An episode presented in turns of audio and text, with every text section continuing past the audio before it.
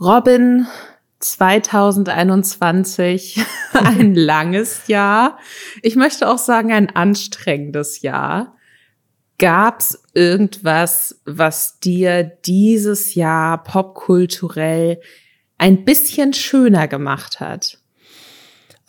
Also schon, ich glaube, Dune war für mich auf jeden Fall, ich weiß, das ist dein äh, Lieblingsfilm, aber es war, hat mich tatsächlich auch ähm, sehr mit, mitgerissen, weil es auch eines der ersten Male war, dass ich seit zwei Jahren irgendwie wieder im Kino war. Ne? Also in den letzten zwei Jahren kaum im Kino gewesen. Und Dune ist mir auf jeden Fall in Erinnerung geblieben. Aber mich hat auch Shang-Chi überrascht. So. Mhm. Fand ich auch sehr cool. Und ich habe, glaube ich, dieses Jahr angefangen, äh, The Expanse zu gucken und einfach alle Folgen durchzusuchten. Boah, noch irgendwas. Ansonsten, ich habe tatsächlich dieses Jahr, auch was Videospiele angeht, extrem wenig mitgenommen. So, ich glaube, fast gar nichts. Also ich glaube, ich habe vor allem Path of Exile gespielt, was ich seit zehn Jahren spiele. Davon habe ich mehr gespielt. das, das war's. Achso, was mich auch noch krass geflasht hat dieses Jahr war Arcane diese League of Legends Serie, obwohl ich überhaupt nicht League of Legends spiele, fand ich auch sehr gut. Ja, da drücke ich mich noch so ein bisschen vor. Also jeder sagt, sie ist super geil und die sieht auch gut aus, aber irgendwie, ach, weiß ich nicht. Kennst du das, wenn man so eine innere Sperre hat, die man sich selbst gar nicht so genau erklären kann irgendwie? Die habe ich gerade. Mhm. Aber ich glaube, ich bin auch einfach noch zu sehr in meinem Succession-Rausch drin. Also das ist wirklich für mich eine Serie, ähm, muss ich jetzt mittlerweile sagen, mit dem Finale jetzt von der dritten Staffel. Ich weiß nicht, ob ich schon mal so eine gute Serie gesehen habe in meinem ganzen Leben. Das ist schon einfach eine krasse und, Aussage. Ja, und ich, ich weiß, dass das, äh, dass das absurd und überzogen klingt, weil dann wieder natürlich 5000 Leute kommen. Aber was ist mit Breaking Bad? Ja, und Breaking Bad hat mir auch sehr, sehr gut gefallen und ist auf jeden Fall auch so in meiner ähm, Top 5, würde ich sagen. Aber Succession funktioniert für mich auf allen Ebenen und ist für mich auch so ein weiteres, also wenn ich jetzt so mein Jahr 2021 so rückblickend ähm, benennen müsste, dann wäre das so mein Jahr des Fangirl-Tums, glaube ich weil ich durch Dune gemerkt habe, dass äh, Timothy Chalamet irgendetwas in mir auslöst. ich glaube, ich bin, ich bin wieder so ein bisschen durch, ich bin jetzt schon kurz davor mit der Phase auch fertig zu sein, aber äh, sie war auf jeden Fall sehr kurz und sehr intensiv. Und äh, ich bin halt ein unfassbar krasses Succession-Fangirl. Also ähm, ich, ich bin, weiß ich nicht, ich würde Roman Roy zu Ehren, das ist einer der Charaktere, einen Fanclub gründen glaube ich. Und das, obwohl er Dickpics verschickt in der Serie. Und das, auch das ist eine große Aussage von mir auf jeden Fall. Und damit herzlich willkommen bei Lästerschwestern, dem äh, Serien- und Penisfoto-Podcast. Nein, natürlich nicht. Dem Podcast, wo wir, das sind Robin Blase, YouTube-Star und ich, Lisa Ludwig, Journalistin, uns wöchentlich austauschen über Themen, die das Internet bewegt haben. Wir gucken Twitch-Streams und Insta-Stories und YouTube-Videos, damit ihr das nicht tun müsst und lästern für euch über InfluencerInnen. Und dieses Mal machen wir was ganz anderes. Erstmal vorweg, ich hoffe, ihr hattet alle schöne Weihnachten und genießt gerade die Feiertage. Wir wollten jetzt als so letzte Folge dieses Jahr, nächste Woche ähm, über Silvester haben wir erstmal eine Woche Pause, dann sehen wir uns im Januar wieder. Aber in dieser Woche wollten wir mal was anderes machen und zwar nicht über die Themen sprechen, die in der letzten Woche passiert sind. Wir nehmen das tatsächlich jetzt gerade auch ein bisschen früher auf, weil wir über Weihnachten natürlich auch Pause machen wollen. Hoffentlich ist jetzt nicht irgendwas Krasses passiert in der letzten Woche und dieser Podcast müsste eigentlich gerade irgendwie, keine Ahnung, Gronk hat Tanzverbot erstochen oder sowas. Ja, wenn das passiert ist, tut uns leid, dann reden wir erst in der ersten Januarwoche drüber. Ähm, stattdessen geht es heute um das Jahr 2021. Wir wollen einmal zurückgucken, was ist denn dieses Jahr alles passiert, weil als wir das alles nachrecherchiert haben, über was wir alles dieses Jahr schon gesprochen haben, die Liste ist unglaublich lang und es ist richtig krass, wenn man mal so überlegt, was im Januar, Februar, März eigentlich alles so passiert ist. Darüber wollen wir sprechen und dann wollen wir natürlich auch noch ein bisschen tiefer einsteigen in so die Themen, von denen wir glauben, dass sie das Internet und die Influencer-Welt dieses Jahr am meisten geprägt haben. Und wir hoffen, wir können jetzt so gemeinsam das Jahr ausklingen lassen. Bevor wir damit anfangen, einmal Hashtag Werbung. Und zwar für Clark, dein digitaler Versicherungsmanager. Da direkt am Anfang die Frage an euch, was ist das Wertvollste in eurem Leben? Also für mich, ich habe das neulich schon mal beantwortet, ist es, glaube ich, meine Firma. Also rein auf dem Papier ist es die Firma, die ich mitgegründet habe. Da haben wir auch eine Menge Versicherung für unterschiedliche Dinge, die da passieren können. Äh, die Rechtsschutzversicherung zum Beispiel. Und äh, so privat sind es natürlich Sachen wie das Auto, aber halt eigentlich auch ne, die eigene Gesundheit und so weiter, die natürlich auch versichert ist. Und all diese Versicherungen, die könnt ihr ganz praktisch kostenlos einfach in der Clark-App für euch sortieren, damit ihr die alle griffbereit habt. Ganz einfach, ohne Papierkram. Äh, ihr könnt euch dafür einfach über die App registrieren oder über die Website und dann einfach die Versicherungen da hochladen. Ne? Einfach abfotografieren quasi, das so funktioniert das über die App und dann ist das einfach drin. Dann habt ihr alles von Beiträgen über Kündigungsfristen, über Versicherungsnummern immer griffbereit. Könnt ihr auch einen Bedarfscheck machen, also nur wenn ihr wollt. Äh, Clark checkt da mit Hilfe von einem Algorithmus aus über 160 Versicherern, ob da noch ein Tarif ist, der gut geeignet wäre für euch und eure Situation und ähm, ja, Dinge, wo ihr vielleicht noch nicht versichert seid.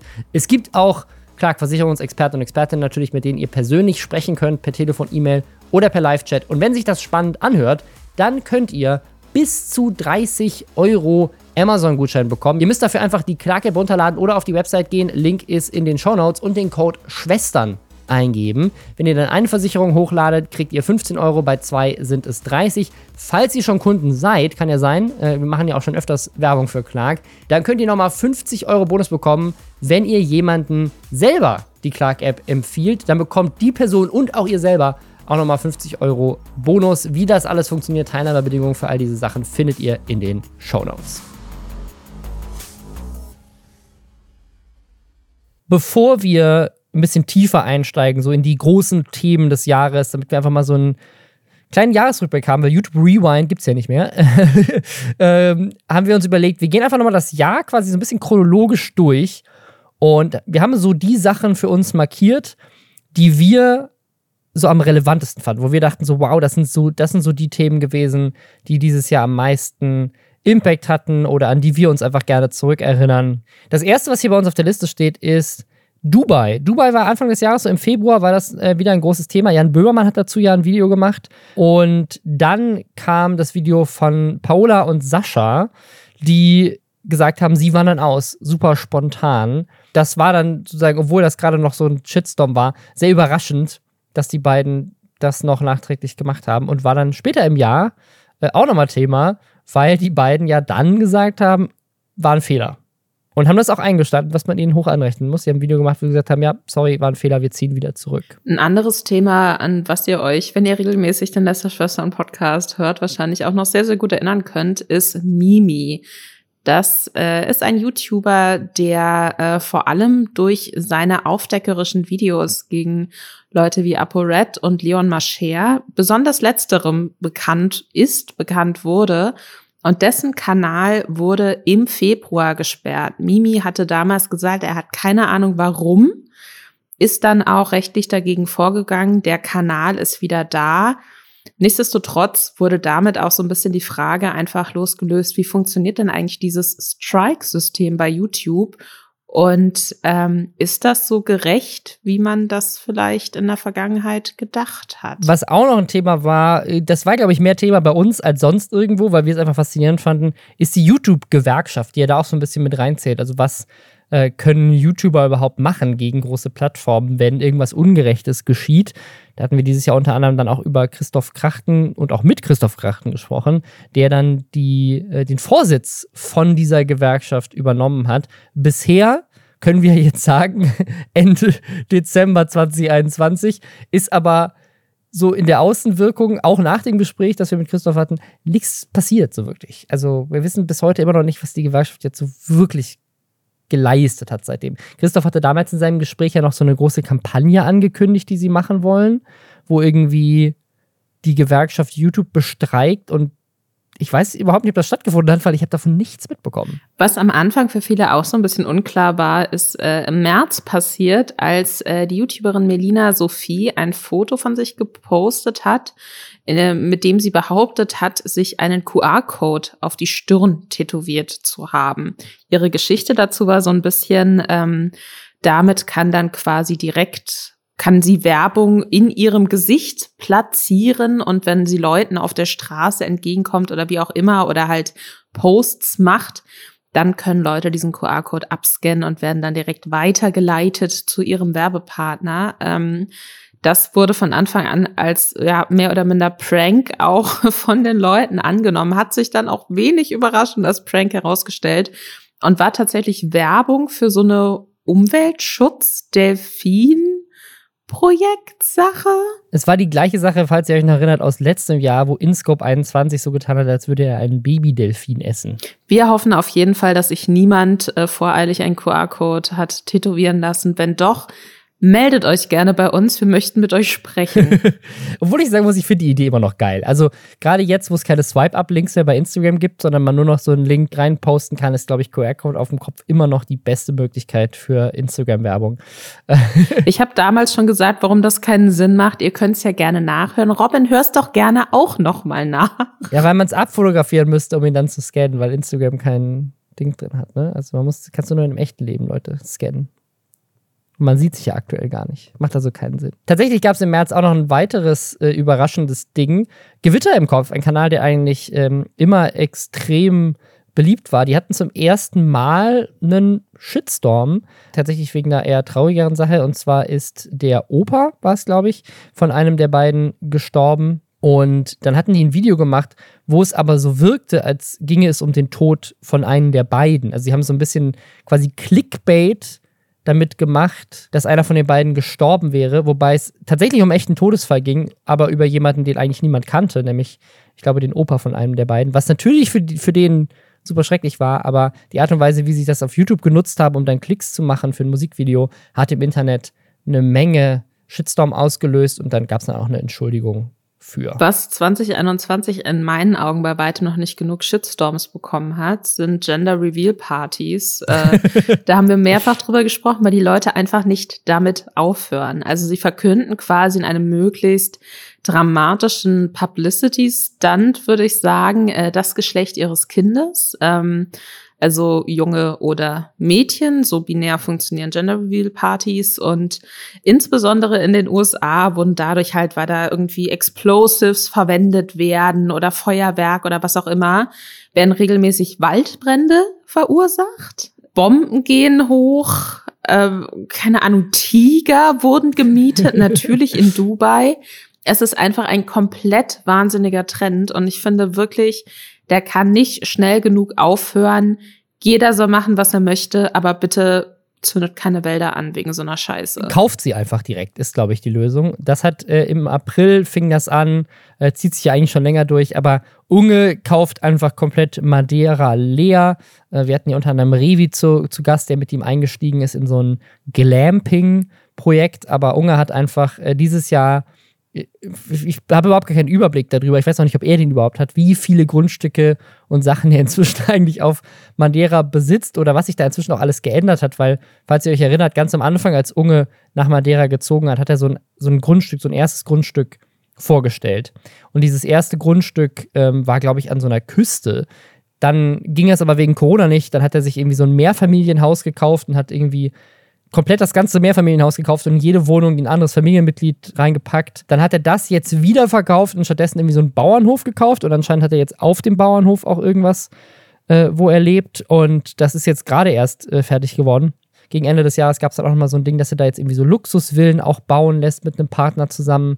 Das war, war ein großes Thema. Also einfach Unges Immobilienimperium und auch Revi, der jetzt mit, mit Marius angeschrien noch so eine Halle gemietet hat und so. Immobilien war einfach, war einfach generell ein großes Thema auf YouTube im letzten Jahr. Was ich mir für Unge tatsächlich auch ganz gut vorstellen könnte, wäre das Thema vegane Jogginghosen.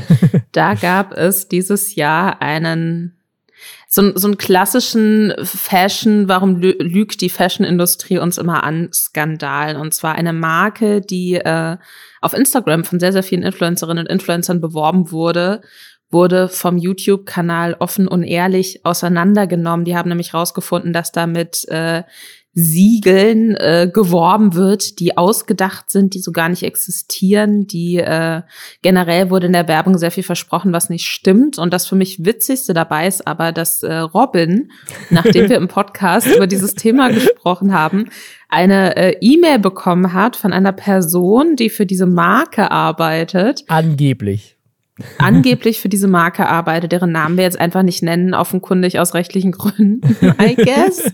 äh, aber auf jeden Fall äh, hat diese Person die Frage aufgeworfen, ist Mobbing gegen Marken in unseren Augen okay? Und ich würde sagen, ich glaube nicht, dass es Mobbing gegen Marken gibt. Es gibt nur Kritik an Marken und die wurde zu Recht an dieser Marke geübt. Wobei man auch sagen muss, offen und ehrlich, die haben ja dieses Jahr auch wirklich einen krassen Run gehabt. Ne? Also von äh, dieser Jogginghosenmarke bis hin zu irgendwie Smile Secret, Dr. Smile, diesen Energy Drink. Ich glaube, da hatten wir im Podcast da nicht drüber gesprochen, weil das so ein ganz kurzes Thema war. Aber so ein paar größere TikToker haben einen Energy Drink äh, rausgebracht, dann hat offen und ehrlich darüber berichtet und ich glaube noch bevor diese Berichterstattung online war, einfach nur durch die Presseanfrage von denen, haben sie diesen Energy Drink Angie hieß der wieder eingestampft, weil in der Recherche irgendwie rauskam, dass da ziemlich viel Zeug drin ist, was jetzt irgendwo nicht so, nicht so gesund ist. Ja, offen und ehrlich hatten da auch einfach ein, ein krasses Jahr irgendwie an Sachen, die sie da an Influencer-Werbeprodukten aufgedeckt haben. Eine Sache, die uns dieses Jahr auch äh, verfolgt hat, Jeremy Fragrance. Dieser Mann ist irgendwie überall jetzt zuletzt ähm, mit seinem Ding in Pakistan. Da gab es sogar ein Video von Valulis jetzt zu, wie, wo er aufarbeitet, wie es dazu kommt, dass Jeremy Fragrance da äh, mit reingezogen wurde in so einen richtig verrückten geopolitischen Konflikt in Pakistan, theoretisch. Und ja, Jeremy Fragrance einfach mit seinen verrückten Aussagen ist auch öfters mal bei ähm, äh, Worldwide Wohnzimmer zu Gast und zieht sich einfach so durch Deutschland und ist ja eigentlich so der größte Export-Influencer, den wir in Deutschland haben, weil es auch im internationalen Raum einfach macht er Wellen durch sein, seine Art. Äh, und ein Video, was dieses Jahr im, im Mai Großthema war, das gibt es inzwischen nicht mehr. Das hat er gelöscht. Da hatten wir, glaube ich, damals darüber gesprochen, das hieß My Gay Past, wo er irgendwie darüber gesprochen hatte, dass er mal so getan hatte, als wäre er homosexuell, um Vorwürfen von sexueller Belästigung zu entkommen super skurriles Ding, was jetzt nicht mehr nachvollziehbar ist, weil er das Video wieder gelöscht hat. Wir hatten eben schon sehr geschäftstüchtige YouTuber auch, äh, zu denen wir Revi bereits gezählt haben. Der hat noch eine andere Sache dieses Jahr gemacht, zusammen mit äh, Trimax und Unsympathisch TV. Und zwar haben die eine Social Media App herausgebracht. Die hieß oder heißt, ich weiß gar nicht, ob sie noch gibt, aber sie heißt auf jeden Fall Hyped und wurde groß angekündigt, wurde sehr lange geheim gehalten, worum es da ganz konkret geht. Und als sie dann rausgekommen ist, wurde klar, das ist so eine Beicht-App. Also Leute können quasi irgendwie etwas beichten, etwas verraten, mehr oder minder anonym, aber eben unter ihrem Nutzernamen und können dann dafür abstimmen und Punkte vergeben. Und es gab auch irgendein Bezahlsystem da, da mit drin, was niemand verstanden hat. Über die App spricht, glaube ich, auch niemand mehr. Aber für einen sehr, sehr kurzen Zeitpunkt äh, hat sie äh, Revi, Trimax, Unsympathisch TV und anderen Streamern durch diese Beichten sehr viel Material gegeben, auf die die wiederum auf Twitch und YouTube, YouTube äh, reacten konnten. Das heißt, ich möchte nicht behaupten, dass es so ist, aber ich könnte mir vorstellen, dass diese App vielleicht unter anderem deswegen auch entstanden ist, weil man sich versprochen hat, dass man einfach sehr gutes Reaction-Material bekommt. Stand jetzt ist die Hyped-App, glaube ich, nicht mehr so gehypt, Robin. Also, was mich am meisten, also was mich am meisten dabei frage, ich habe jetzt noch nicht mitbekommen, wie diese App tatsächlich Geld verdienen möchte. Damals haben die ja gesagt, sie hätte sie 100.000 Euro gekostet. Ähm, und wenn man da jetzt noch Features nachpatcht und so weiter, ja sicherlich dann auch noch kontinuierlich mehr. Aber damals ähm, hatten sie, glaube ich, gesagt, es hat uns 100.000 Euro gekostet. Und ich frage mich halt, gibt es so wenig Reaction-Content, dass sozusagen man an YouTube- und Twitch-Einnahmen, die man dadurch generieren konnte, dass man so viel mehr Reaction-Content hat, hat sich das am Ende refinanziert, weil ich habe jetzt nicht das Gefühl, dass die App so viel Umsatz generiert hat. Aber weiß man nicht. Ne? Ich habe jetzt keinen Einblick da drin, aber die, die Reviews von dieser App sind jetzt nicht gerade positiv im Store. Also stand jetzt im Google Play Store bei 3,6 Sternen. Auf Instagram haben sie immer noch 89.000 Abonnenten und, und haben aber seit 20 Wochen nichts mehr gepostet. Also der letzte Instagram-Post ging vor 20 Wochen online. Also das ist ja jetzt ein halbes Jahr fast. Ne? Also das letzte, das ist ja quasi dann, als die App rauskam. Seitdem haben sie auch nichts mehr auf Instagram gepostet. Ja, ich glaube, die ist tot, ehrlich gesagt. Also ich bin tatsächlich gerade auf die Website gegangen, auf hype-app.com. Das ist die äh, Bio, der Link, der in der Bio ist auf Instagram. Und die Website ist auch nicht erreichbar. Also die Website ist komplett down. Scheinen sie auch nichts mehr dran gemacht zu haben. Die letzte Review ist jetzt im Google Play Store vom 2. Dezember. Davor, die davor kam aber vom 19. Oktober. Dann ist noch eine vom Oktober und dann wieder eine vom Juli. Also irgendwie scheinen da auch relativ wenig Bewertungen reingekommen zu sein in letzter Zeit, solange die hier chronologisch angezeigt werden. Sieht aber gerade so aus. Und ähm, die App ist auch seit Juli nicht mehr geupdatet worden laut dem Google Play Store. Also ich habe auch das Gefühl, das Ding ist durch. Eine Sache, die äh, Deutschland auch bewegt hat dieses Jahr, ist natürlich die Bundestagswahl. Und da war auch Mitte des Jahres, das war auch im Juni großes Thema, das Video von Rezo, als er quasi ein Kanzlerduell machen wollte, äh, zusammen mit Thilo Jung und das dann aber nicht stattgefunden hat, weil Armin Laschet das nicht machen wollte. Und dann ist auch ehrlich gesagt rund um die Bundestagswahl relativ wenig passiert auf YouTube. Das Einzige, was dann halt noch kam, waren die großen Zerstörungsvideos von Rezo, die ja tatsächlich auch, hatten wir vor zwei Wochen drüber gesprochen, es geschafft haben, in diesem Google YouTube-Ranking als das erfolgreichste Video des Jahres, Rezos Zerstörungsvideo. Aber dieses Kanzlerduell war so das erste, was irgendwie Wellen geschlagen hat im Wahlkampf, so von YouTuber-Seite, dass Armin Laschet sich ja da vor jungen Menschen drückt. Erfolge, die Gronk so für sich auf Twitch zumindest mit seinen VODs zum Teil nicht einfahren konnte, auch deswegen, weil Twitch angefangen hat, äh, Aufzeichnungen von seinen Streams zu löschen. Das heißt, die waren danach nicht mehr aufrufbar für Leute, die die live nicht mitbekommen haben. Gronk hatte das auf äh, Twitter zuerst veröffentlicht, dass, äh, dass da eins seiner VODs plötzlich als Premium-Inhalt gekennzeichnet wurde. Die konkrete Aussage war, dieser Premium-Inhalt ist in deiner Region nicht verfügbar. Äh, später hat er dann die Begründung dafür bekommen, warum das in Deutschland nicht abgerufen werden darf. Und zwar, weil das Video angeblich gegen das ähm, NetzDG verstößt. Äh, konkret soll es zu Beleidigungen und Androhungen schwerer Straftaten gekommen sein. Und Gronks Vermutung war, dass da irgendwas in seinem Twitch-Chat eben passiert ist, weil er selbst sich jetzt nicht, er selbst hat sich jetzt keiner Schuld bewusst, er hat nicht zu schweren Straftaten in seinem Stream aufgerufen. Das heißt, jemand muss da in seinem Chat was äh, gesehen und gemeldet haben.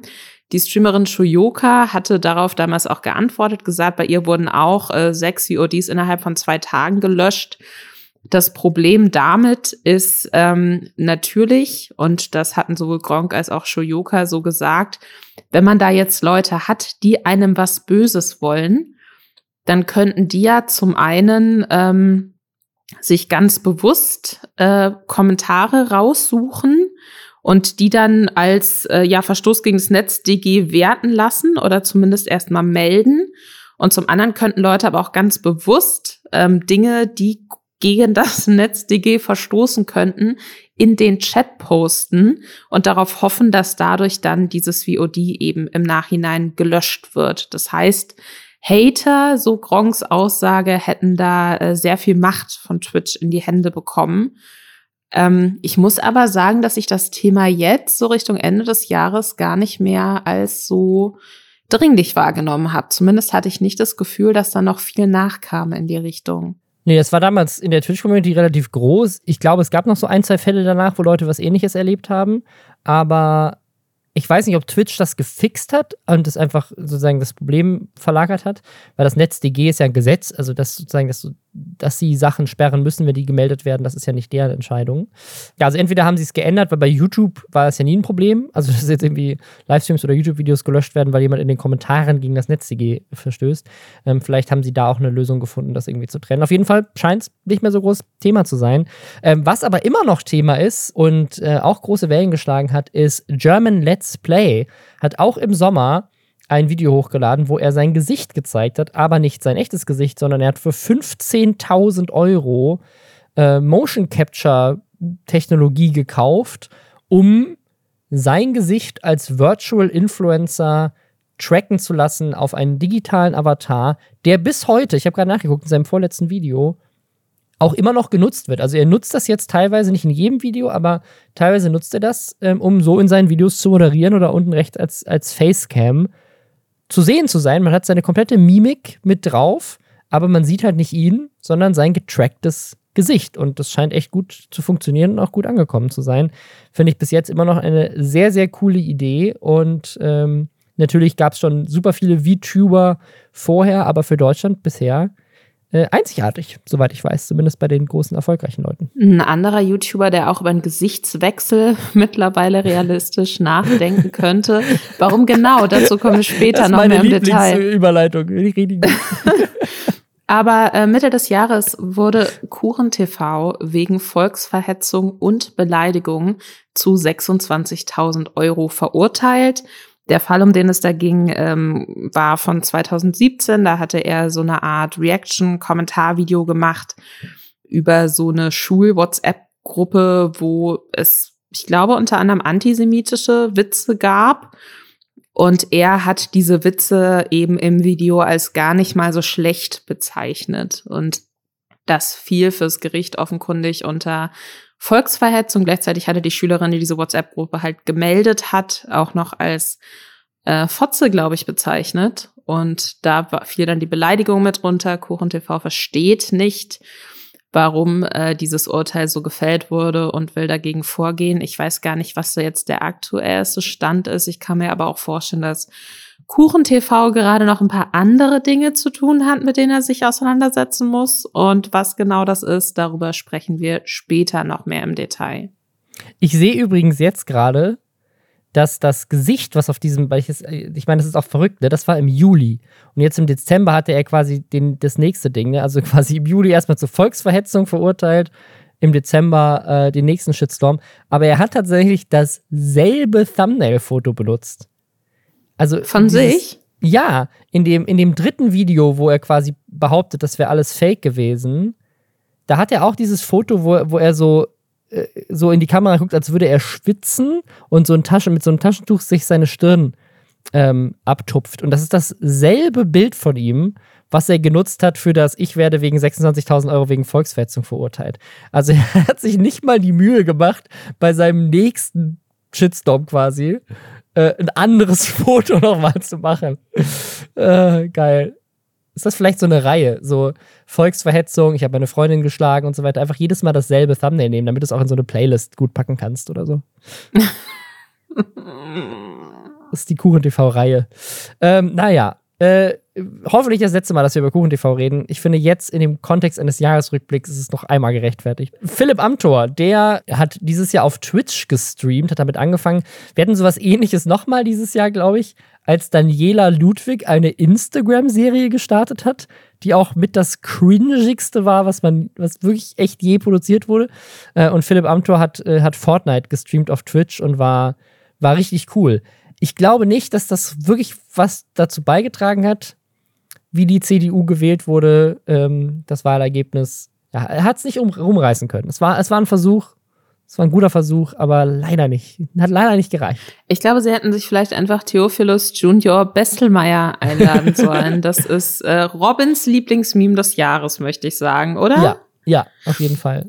Es handelt sich äh, da um einen Hamburger Musiker, der auf äh, TikTok viral gegangen ist, weil sein Name einfach so ausgedacht und absurd klingt. Und der Tatsache ist er sich selbst auch bewusst. Und äh, weil das eben einfach so witzig klingt, haben da immer mehr Leute Ausschnitte aus seinen TikToks gezeigt, wo er seinen Namen nennt und das in ihre eigenen Videos mit eingebaut. Und plötzlich war er dieses riesengroße Meme und hat sich dann nicht noch irgendeine Amerikanerin auch im Rahmen von irgendeiner Challenge seinen mhm. Namen tätowieren lassen? Ja, ja, das war, das war sogar der TikTok-Account von irgendeinem Unternehmen. Und dann hat der, der Chef irgendwie seine Mitarbeiterin gechallenged, dass sie sich irgendwie, äh, dass das, dass das Internet entscheiden muss, was sie sich tätowiert. Und dann hat das Internet irgendwie Perry das Schnabeltier und Theophilus Junior Bestelmeier entschieden. Und dann hat sie sich tatsächlich beides hinten auf den Nacken tätowieren lassen. Finde ich schön, finde ich schön. Ja, und irgendwie, ich finde das aber so geil, weil es zeigt, ist, also, das war Mitte des Jahres, war Theophilus Junior Bestelmeier ein Riesending. Aber habe ich in den letzten drei Monaten auf TikTok irgendwo die Erwähnung Theophilus Junior Bestelmeier gesehen? Nö. Das ist so typisch, ne? Diese Frau hat jetzt diesen, diesen Namen hinten auf dem Hals, aber wird irgendjemand sich in einem Jahr noch an dieses Meme erinnern? Die meisten von euch erinnern sich wahrscheinlich jetzt schon nicht mehr dran. Das ist auch immer, das Internet ist immer so kurzlebig.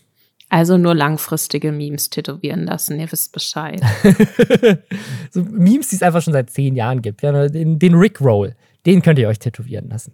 Weißt du, was auch immer gut funktioniert als, als Witz, Witze, die sich lange ziehen? Wortwitze. Wortwitze sind einfach universell. Das hat sich auch Shirin David gedacht und hat deswegen einen Tee rausgebracht, der Dirty heißt. 2021 war nämlich auch das Jahr der Eistees.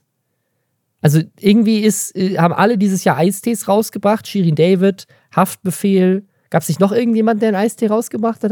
Capital Bra, aber es kann sein, dass es den Bra-Tee auch, äh, Bra-Tee, dass es den äh, letztes Jahr vielleicht auch schon gab. Ich bin mir nicht sicher. Ich weiß es nicht. Auf jeden Fall gibt's, gibt's Dirty. Ich habe ihn bisher noch kein einziges Mal getrunken. Ich möchte, muss das eigentlich mal machen. Hast du schon mal einen Dirty getrunken? Äh, ja, den gibt's jetzt auch mit Alkohol. Das habe ich dann natürlich auch ausprobiert. Ähm, ist mir zu süß. Ist mir einfach zu süß und zu künstlich, Ach, muss ich, ich mag sagen. Süß. Ich mag süß und künstlich. Das ist mein Ding. Äh, ich muss es mal probieren. Okay, auf jeden Fall Shirin David ähm, dieses Jahr auch irgendwie einfach ein krasses Jahr gehabt. Ne? Also sie hat äh, diesen Eistee rausgebracht und aber auch ähm, ein Album, was äh, wirklich in der Deutschrap-Szene glaube ich, jetzt äh, final festgelegt hat, dass sie da einfach fest dazugehört. Ne? Also das ist jetzt nicht mehr die, also war sie vorher auch schon nicht mehr so wirklich, aber sie ist auf jeden Fall nicht die YouTuberin, die Rapperin geworden ist, sondern sie ist einfach jetzt voll, voll echt Rapperin, oder? Was sagst du, ehemalige Rap-Journalistin Lisa Ludwig? Ich finde es ja immer so ein bisschen doof, wenn man da so entscheidet, wer darf jetzt Teil der Hip-Hop-Szene sein und wer nicht. Das finde ich immer quatschig. Ja, aber sag, Lion. Wer, wer, erinnert sich noch an Lion? Lion hat auch mal Rap-Songs rausgebracht. Ich ja, dem, sagen, ja, dem würde ich das Teil verbieten. Also das ist meine Ausnahme. Jetzt hast du mal eine kleine Ausnahme gefunden von der Regel, die ich gerade aufgemacht habe, dass es keine Regeln geben sollte. Aber Lion, das hat mich sehr wütend gemacht. Und das war aber auch, was Lion ja damals gemacht hat mit diesem Doppelkinn, Löwenkind-Ding das war ja keine ernsthafte Musikkarriere. Ich glaube auch, dass das war halt wirklich so ein Cash Grab, fand ich. Ein relativ zynischer Cash Grab, der sich offensichtlich an äh, kleine Kinder gerichtet hat. Und ich kann mir nicht vorstellen, dass das jetzt äh, von seiner Seite aus auch wirklich der Wunsch nach einer realen, richtigen, ernstzunehmenden Musikkarriere war. Bei äh, Shirin David habe ich das Gefühl, dass dieses YouTube-Influencer-Ding für sie jetzt mittlerweile eher so ein Nebenerwerb ist, sage ich mal. Und dass sie sich schon zu 100 Prozent auf diese Musikkarriere ähm, konzentriert. Auf dem neuen Album sind auf jeden Fall einige sehr gute Songs drauf. Die hat eine extrem gute Rap-Stimme sie wurde zu Recht auch dafür kritisiert, dass sie sich halt so sehr an äh, schwarzer Ästhetik auch bedient und sich da so ein bisschen was zusammenklaut.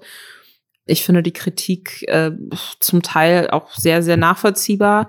Aber man muss sagen, ich, ich würde sie jetzt tatsächlich primär als Rapperin sehen und erst im zweiten Schritt als YouTuberin. Vor allem bei alles, was sie auf YouTube gerade macht, ja auch eher so Bewerbung ihrer Rap-Karriere ist. Bei Shirin David gab es dieses Jahr auch noch mal äh, diesen Miniskandal, dass sie in einem ihrer Videos ein Handzeichen äh, angeblich, meinte sie dann später, gemacht hat, ähm, dass äh, sein Hilfe, so ein Hilfesignal für, wenn man Opfer von häuslicher Gewalt ist, in einem Video gemacht hat und dann viele Leute, ähm, uns eingeschlossen, darüber spekuliert haben, okay, ähm, kann man jetzt irgendwas tun, um ihr zu helfen? Am Ende hat sie dann gesagt, nee, sorry Leute, das, ähm, ich habe einfach meine Hand so geformt, das war nicht absichtlich. Hatte sie aber dann relativ lange gebraucht, um sich dazu zu äußern. Deswegen gab es dann relativ äh, lange Internetphase an Unsicherheit. Was ist jetzt eigentlich mit ihr? Ist sie sicher? Das war auch noch bei Shirin David dieses Jahr. Kurz mal zur Abwechslung eine sehr wholesome Nachricht, äh, auch aus dem deutschen Streaming-YouTube-Bereich. Die Streamerin Annie the Duck und Reefed, die unter den beide bestimmt so unter den Top 3, Top 5 der erfolgreichsten deutschen Streamerinnen sind, glaube ich. Ja. Ich glaube, Annie the Duck ist sogar die größte. Die haben auf jeden Fall öffentlich gemacht, im August auch, dass sie ein Paar sind.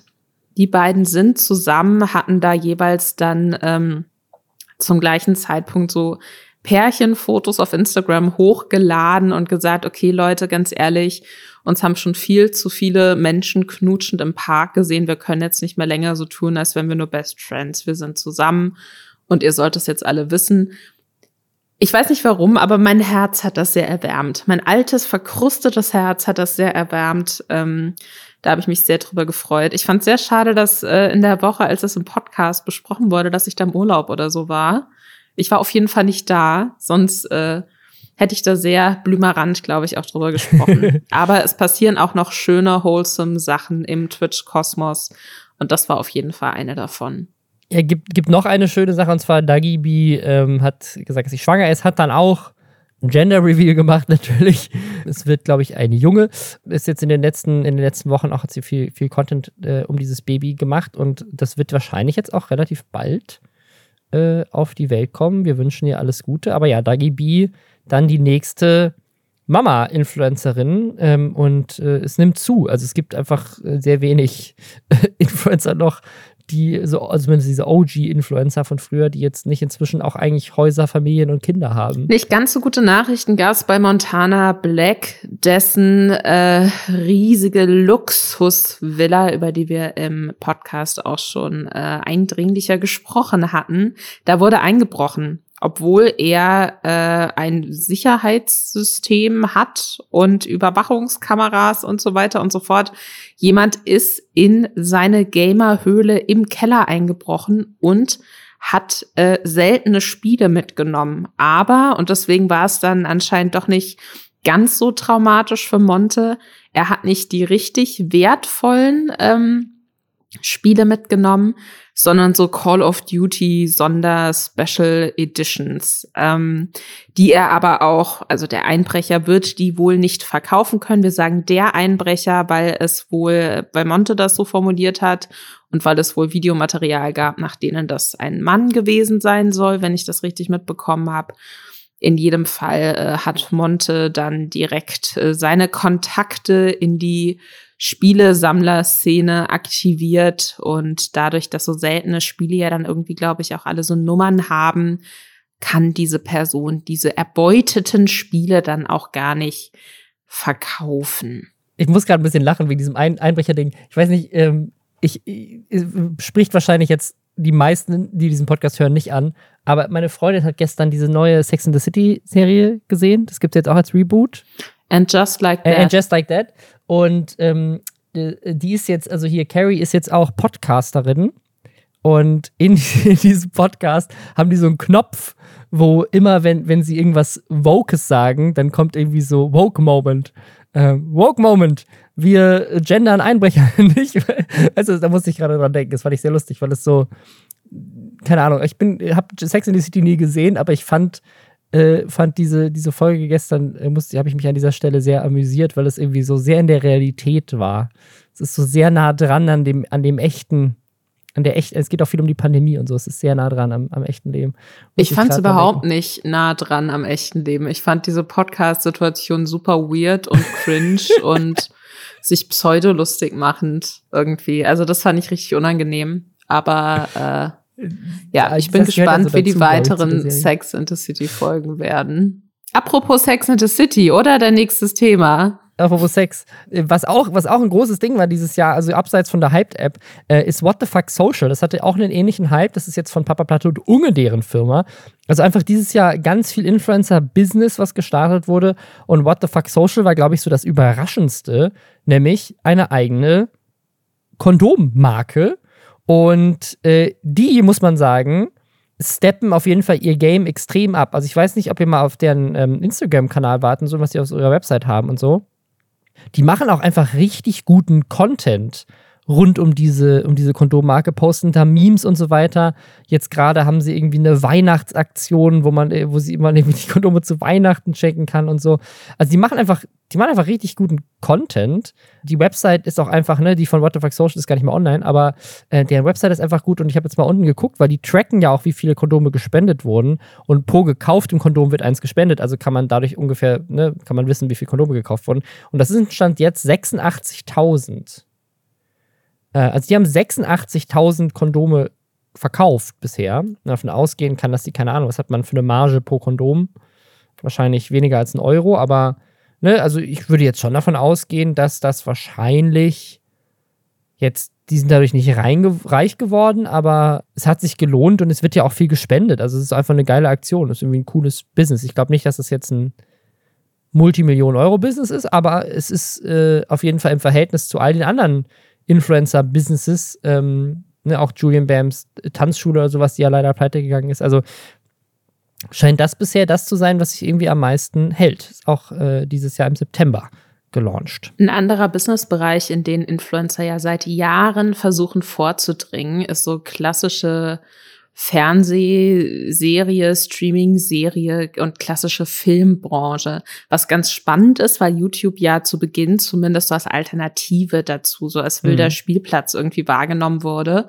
Und anscheinend ist es aber trotzdem dann immer noch so dieser ultimative weiß ich nicht, diese, diese ultimative Befriedigung dann zu wissen, ah, okay, aber ich finde nicht nur im Internet statt, sondern auch im Fernsehen oder zumindest in irgendeiner Art und Weise auf dem Fernseher.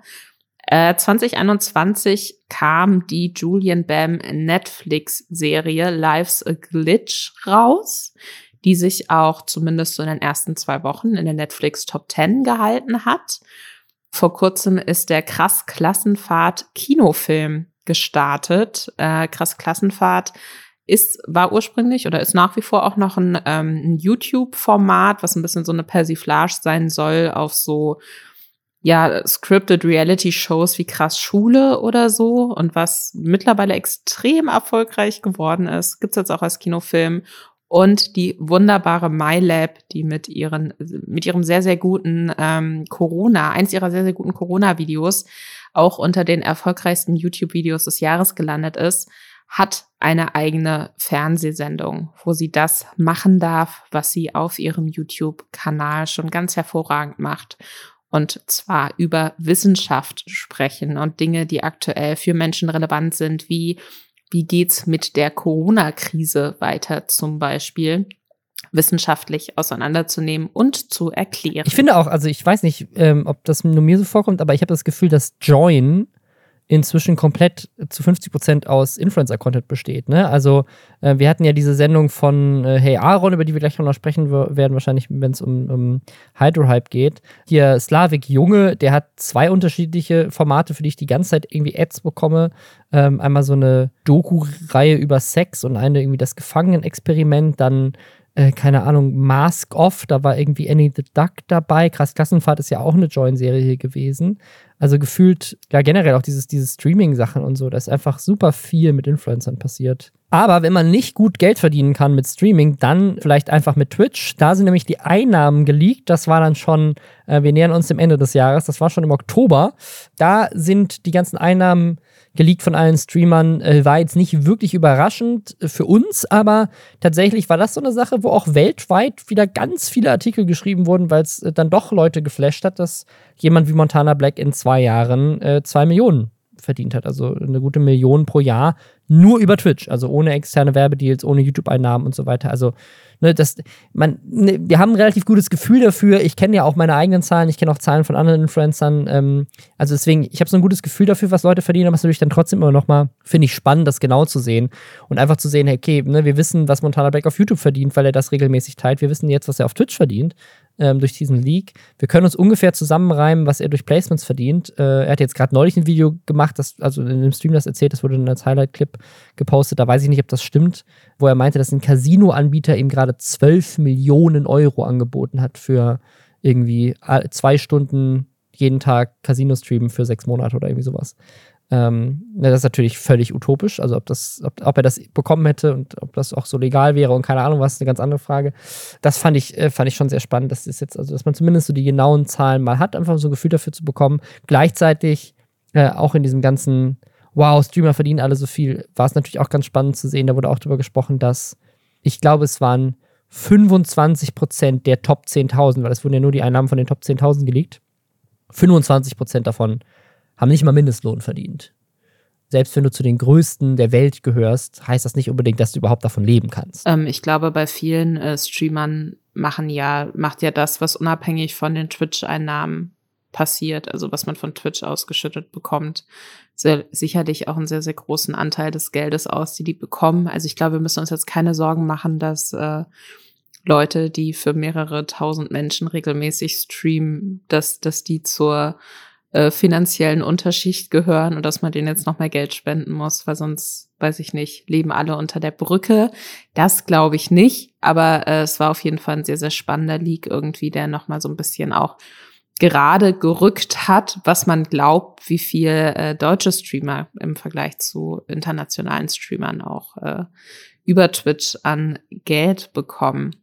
Jemand, der auf Twitch weniger präsent ist als auf YouTube, ist Hand of Blood, äh, einer der größten Gaming-Influencer in Deutschland. Und der hat sich jetzt neben seiner Agentur Instinct Free, die dieses Jahr auch größere Sachen gemacht haben, wie zum Beispiel ein Amazon Prime äh, Kurzfilm-Pitch, wo äh, ich unter anderem auch in der Jury saß ähm, neben seiner Agentur und neben seinem äh, YouTube-Kanal und seinen verschiedenen anderen Kanälen, ja, hat der jetzt auch wieder einen Fuß im äh, E-Sport-Bereich mit drin. Der hat nämlich mit Eintracht Spandau ein eigenes League of Legends Team gegründet, was auch direkt in einer, in der größten deutschen Liga in dem Bereich startet. Ich kenne mich da nicht so gut aus, ne? Aber die scheinen jetzt auf jeden Fall anzutreten. Er spielt da nicht selbst mit.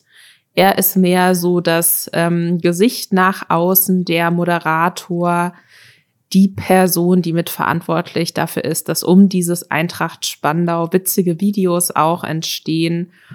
Und die befinden sich gerade im Aufbau und äh, ja, werden dann anscheinend im kommenden Jahr durchstarten, I guess. Ich bin im Thema E-Sport echt nicht. Ich bin, ach, ich weiß es nicht. Ja, das, also das, das, ähm, wir hatten jetzt am Ende des Jahres auch noch mal so, keine Ahnung, Seven vs. Wild und jetzt die letzten Hauptvideos von Julian Bam. Also es sind äh, dieses Jahr auch echt ein paar große Sachen gestartet. Für mich ist dieses, also zusammen mit Seven vs. Wild, den letzten Hauptvideos, ähm, sicherlich Videos von MyLab und Rezo und jetzt aber auch ähm, ja, diese Eintracht Spandau-Sache, das sind so die, die, die Top-Videos für mich, die, so, die mir so in Erinnerung geblieben sind aus dem, aus dem letzten Jahr. Wir wollen aber jetzt gleich nochmal so über die Top 10 Themen sprechen, die das Jahr für uns so geprägt haben. Ähm, bevor wir dazu kommen, machen wir noch einmal Hashtag Werbung. Und zwar für die Techniker Krankenkasse und deren App TK Doc. Die ist für alle Technikerversicherten kostenlos, gibt es für Android und iOS und die bietet dir in einer App allgemeine medizinische Beratung, also eine Online-Sprechstunde, Montag bis Freitag von 8 bis 11 Uhr und dann von 17 bis 20 Uhr. Du kriegst quasi eine Fernbehandlung per Videochat. Und du buchst dir einfach quasi einen Termin und dann erhältst du einen Videolink und dann kannst du dich behandeln lassen für acht unterschiedliche Sachen. Klar, also manche Sachen, da muss man noch zum Arzt gehen, das ist auch wichtig. Aber es gibt halt so ein paar Sachen, wo es auch easy so geht. Und gerade wenn man krank ist, hat man ja auch einfach keinen Bock, so zum Arzt zu gehen und dann vielleicht auch in einem Wartezimmer zu sitzen. Gerade jetzt während Corona ist das natürlich auch nochmal ein größeres Thema. Also deswegen finde ich das eine super smarte Idee, dass man halt bei Dingen, die man eben so diagnostizieren kann, das einfach, ne, du kannst sogar die Arbeitsunfähigkeit bescheinigt bekommen über diese App. Das ist doch einfach smart, das zu machen bei den Sachen, wo es geht. Warum gibt es das nicht öfter? Finde ich sehr klug, dass sie das machen. Ähm, ne, also die äh, Indikationen, die sich behandeln lassen, das ist äh, Erkrankungen der oberen Atemwege, also zum Beispiel ne, Covid-19, grippaler Effekt, unspezifische Rückenschmerzen, Migräneanfall, Gastroenteritis, äh, unterer Harnwegsinfekt, Tennisellenbogen oder Rotatorenmanschettenläsionen, was ich jetzt nicht so wirklich weiß, was es ist, aber wenn ihr es habt, gute Besserung. Äh, äh, ja, also finde ich eine super smarte Idee. Äh, Gibt es, wie gesagt, für Android und iOS, äh, wenn ihr Techniker, Krankenkassen, Versicherte seid. Ansonsten, wenn ihr es nicht seid oder euch einfach mal informieren wollt, dann geht doch mal auf dietechniker.de. Ist auch nochmal unten in den Show Notes verlinkt das größte Thema des Jahres, zumindest am Anfang des Jahres, wirkte es so über mehrere Folgen dieses Podcasts hinweg, Simex. Simex hat, glaube ich, die erste Hälfte dieses Jahres in YouTube Deutschland geprägt. Ähm, völlig verrückt, dass jemand noch so aus dem Nichts kommen kann. Simex auch äh, absoluter Lieblings-YouTuber von äh, Lisa. Seine Lüge. Aber, sie, Simex, Aber ich werde auf ich werde auf C-Max reduziert von Leuten. Ich werde wirklich immer noch von Leuten auch auf C-Max angesprochen. Ich finde es das gut, dass, dass äh, Lisa hat aus dem Jahr Simex und Timothy Chalamet. Und ich habe eine Schnecke, mit der ich äh, äh, mich, in die ich mich verliebt habe. Ähm, Jedem das, was, was er sich verdient, oder? Sehr gut. Ja, Geil. also wir müssen jetzt auch nicht mal groß, glaube ich, zusammenfassen, mit, was mit Simex passiert ist, aber Simex, der ist ja vor allem auf der, auf der Bildfläche so in YouTube Deutschland erschienen, weil er ein so ein Video hatte, wo er ausgewandert ist, er hat angefangen zu vloggen, obwohl er vorher eigentlich so Fortnite-Content gemacht hat. Der war vorher auch nicht unumstritten, aber jetzt nicht so riesig, wie er dann geworden ist. Und Simex ist dann äh, ausgewandert nach Barcelona und da gab es dann halt ne, in einem Video, er hat seinen Hund in eine, eine Tasche gezwängt, er hat, ähm, die haben irgendwie keinen richtigen Corona-Test gemacht und dann äh, sind sie aber damit, damit trotzdem durchgekommen, haben ge geprahlt, dass sie das äh, umgehen konnten. Und dann haben sie halt ganz am Ende dieses Videos, schmeißen sie äh, mit, mit Hundescheiße auf den Bus und treffen dabei so, weiß nicht, ob sie ihn wirklich treffen, aber sie werfen so in Richtung eines Fahrradfahrers. Ähm, dann, da kam dann noch raus, dass das, dass das eigentlich ein Airbnb war und gar nicht ihr Haus, in dem sie da gelebt haben. Ähm, dann gab es mehrere Beziehungsdramen zwischen den beiden. Sie, also seine Freundin Ellie, hätte ihn angeblich betrogen. Ähm, dann waren sie aber doch wieder zusammen, waren irgendwie in Flitterwochen. Ich glaube, jetzt sind sie getrennt wieder oder sind sie immer noch zusammen? Ich habe keine Ahnung. Äh, eine Sache, die ich dich nochmal fragen wollte, Lisa, ähm, das wäre nämlich mein großes Finish für dieses Jahr. Was ist denn aus dieser Reality-TV-Serie geworden, bei der C-Max dabei ist? Kommt die erst nächstes Jahr? Das ist eine total gute Frage, weil das habe ich mich auch gefragt. Das war so eine der letzten größeren Meldungen zu diesem Simex-Thema. Mittlerweile wohnt der wohl tatsächlich in Berlin. Seine Freundin Ellie, seine Ex-Freundin Ellie ist wohl in Barcelona geblieben und macht da auch irgendwelchen YouTube-Influencer-Kram. Aber beide sind nicht mehr so wahnsinnig weiß ich nicht, präsent, sage ich ja, mal. Ja, Simex macht äh, auch wieder Fortnite-Videos, die teilweise halt nur noch 30.000 Views machen. Also wenn man das mal vergleicht mit seinen mit seinem Vlog, der glaube ich damals jetzt insgesamt 900.000 äh, Views hat. Voll. Und die Sache ist aber, also er war halt tatsächlich, und es zeigt ja, wie groß er war und wie viel diskutiert er äh, auf YouTube war, dass dann, ich glaube, Sat 1 war es. Ich glaube, ja. es war nicht RTL, ich glaube, es war Sat 1 äh, ihn angefragt haben für so eine Reality-Show, wo also mit anderen Leuten, die Shitstorms hatten in der jüngeren Vergangenheit, die halt irgendwie äh, gemeinsam dann in so einem Camp leben sollen und irgendwie daran arbeiten sollen, bessere Menschen oder so zu werden. Äh, ganz weirdes Format. Das wurde vor ein paar Monaten angekündigt.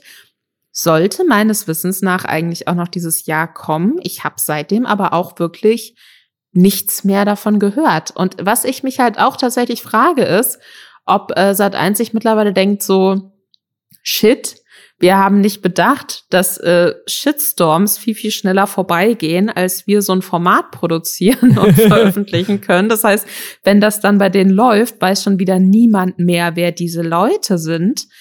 Oder ob sie es echt auf kommendes Jahr einfach generell schieben wollten. Ich habe es jetzt gerade gegoogelt, weil es mich auch echt interessiert hat. Ähm, die, die, Sendung sollte die härteste Reality-Show der Welt heißen, das große Promi-Büßen. Also das große, die Promis sollten quasi für den Scheiß, den sie gebaut haben, in der Vergangenheit büßen müssen. Da wäre natürlich Simex perfekt gewesen, aber der ist jetzt auch nicht mehr relevant. Also man hätte das tatsächlich, ne, die haben das wohl gefilmt im Juli oder Juni. Ähm, dann hätte man das auch direkt relativ schnell ausstrahlen müssen. Ich habe jetzt hier einen Artikel gefunden aus der TV-Movie aus dem August dass es potenziell nicht ausgestrahlt wird, weil eine weitere Teilnehmerin, Helena Fürst, einen psychischen Zusammenbruch hatte, wird hier gemunkelt, und dass es deswegen potenziell nicht mehr ausgestrahlt wird. Sie musste nach den Dreharbeiten in die Psychiatrie und soll bei den Dreharbeiten Ach, zu Problemen geführt haben. Das ist aber, da hat Sat 1 ja dieses Jahr sowieso einen Run gehabt mit Formaten, die irgendwie entweder in der Betreuung der KandidatInnen so unverantwortlich war, dass es da echt zu übergrifflichen Situationen, verbal übergrifflichen Situationen gekommen ist.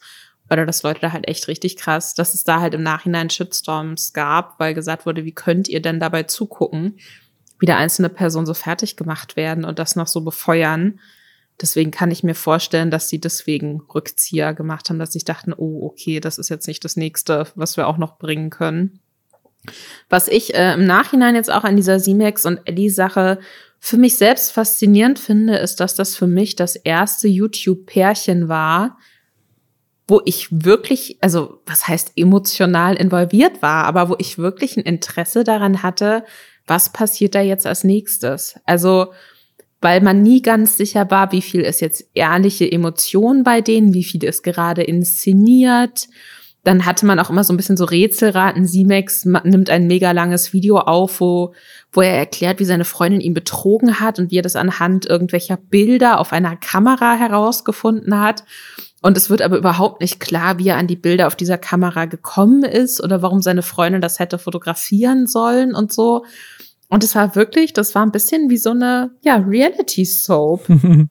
für mehrere Monate und man hat sich zunehmend dreckig und eklig gefühlt dabei, sich das anzugucken. Aber ich habe mir nicht nur die Originalvideos von Simex angeguckt, ich habe mir halt auch Reactions von Leuten, die ich potenziell witzig finde, dazu angeguckt äh, weil ich da wirklich thematisch so krass drin war. Und das war dann auch so für mich der Einstieg so in Reaction YouTube, was mich vorher nie interessiert hat, was ich äh, seitdem aber echt regelmäßig äh, verfolge auch so ein bisschen. Also ich bin mal gespannt, ob wir Z-Max nächstes Jahr nochmal wiedersehen. Aktuell habe ich nicht das Gefühl, äh, ich habe gerade nochmal gelesen, ein Statement von Sat1, die meinten, es wird auf jeden Fall nicht dieses Jahr ausgestrahlt, was jetzt ja auch keine Überraschung ist, weil wir sind ja schon am Ende des Jahres, aber mhm. ähm, sie haben jetzt nicht gesagt, dass es nie ausgestrahlt wird, aber vielleicht hoffen sie auch einfach, dass es in Vergessenheit gerät und es dann nie stattfindet. Aber mal gucken, ich weiß nicht, es hat ja sicherlich viel Geld gekostet, diese Serie auch zu filmen. Sie dann gar nicht zu verwerten, ist natürlich auch immer äh, finanzielles Risiko. Aber wenn sie das Gefühl haben, die Serie funktioniert vielleicht auch nicht mehr, weil auch die Promis davon nicht mehr relevant sind oder keine Ahnung was, oder weil es potenziell zu einem Shitstorm führt und keine Marke da irgendwie Geld äh, in Werbung stecken will. Wir werden sehen. Ich finde es auf jeden Fall schade, dass, du, dass ich dir so eine schöne Überleitung zum ja, nächsten weiß, Thema weiß, gebaut habe und die gerade richtig krass kaputt gemacht hast. Ich habe sie. Wir können das. Wir schneiden es einfach raus und ich nutze die Überleitung, okay? Weil ich habe nämlich jetzt auch gerade erst. nee, das, das würde sich, ich, ich, finde, ich hab, das würde sich so. Ich habe vorher nicht auf das nächste Thema geguckt. Ich, äh, ich hätte einfach, ich war bei Sat 1. Äh, Nein, wir, wir, schneiden, wir schneiden das nicht um. Weil das, das, wir sind ja keine Faker. Es ist ja alles okay. sehr authentisch, äh, was wir hier machen. Lisa hat gerade eine tolle Überleitung gemacht zu Reactions. Ähm, das war nämlich auch ein großes Thema im, im letzten Jahr. Und das so demütig zu sagen, äh, ich habe das Thema mit losgetreten ein bisschen, aber sicherlich nicht, weil, weil ich der Erste war, der die Idee hatte, sondern einfach, weil ich vielleicht jetzt der Erste war, der dazu was gesagt hat, zufällig. Ähm, und zwar, dass äh, Reaction-Streams einfach nochmal krass zugenommen haben im letzten Jahr, was sicherlich auch was mit der Pandemie zu tun hatte. Ne? Also, wenn du YouTuber bist, der sonst vloggt oder sonst irgendwelche Sachen machst, du konntest ja 2020 genauso, äh, genau, also 2021 genauso wenig machen wie 2020, sogar noch weniger, weil die Pandemie sich das ganze Jahr irgendwie durchgezogen hat.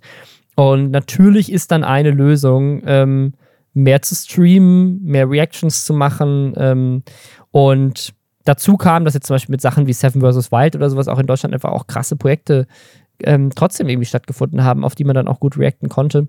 Ja, es hat einfach zugenommen, dass, dass damit äh, eine Menge Klicks gemacht werden, dass damit auch eine Menge Geld verdient wird.